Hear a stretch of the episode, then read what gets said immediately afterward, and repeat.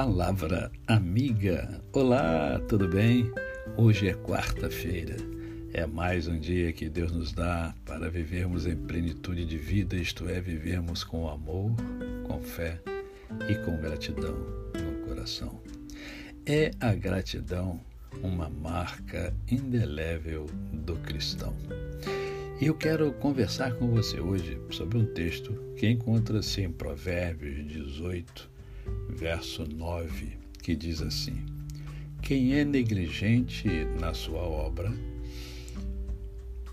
é irmão do desperdiçador. Olha que coisa, hein? Quem é negligente na sua obra já é irmão do desperdiçador.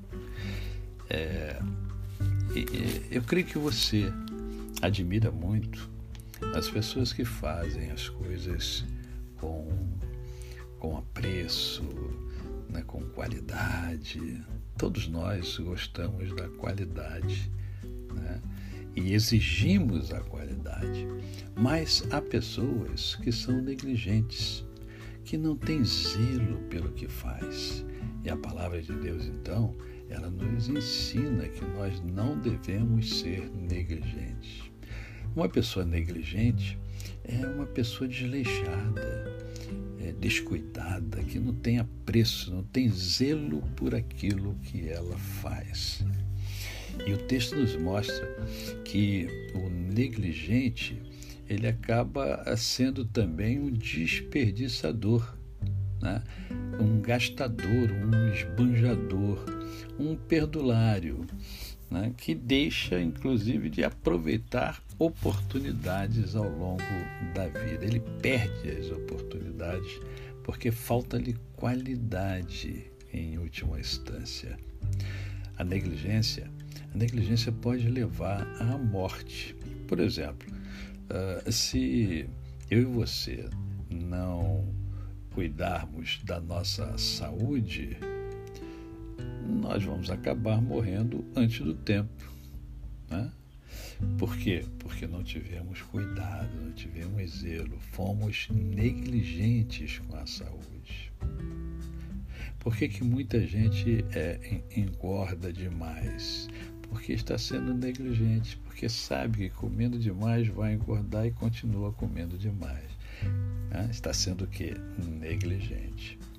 Nossos sonhos Muitos dos nossos sonhos não se realizam. Por quê? Porque muitas vezes nós negligenciamos os nossos sonhos. Né? Vamos deixando passar determinados detalhes que não nos permitem realizar o sonho. No mundo espiritual não é diferente. Muita gente tem problemas espirituais né? Por quê? Porque não cuidou do seu lado eterno, não cuidou do seu espírito. Ah, passou uma vida inteira, né, grande parte da vida, sem se preocupar com a parte que é eterna, que é o espírito. É preciso alimentar a alma, alimentar o espírito. Né? O que nós fazemos aqui nessa conversa diária é justamente alimentar o nosso espírito.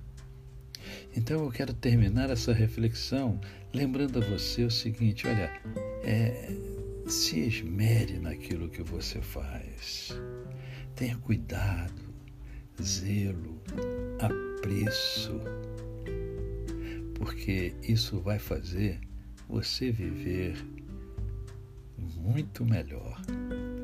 A você, o meu cordial bom dia. Eu sou o pastor Décio Moraes. Quem conhece, não esquece jamais.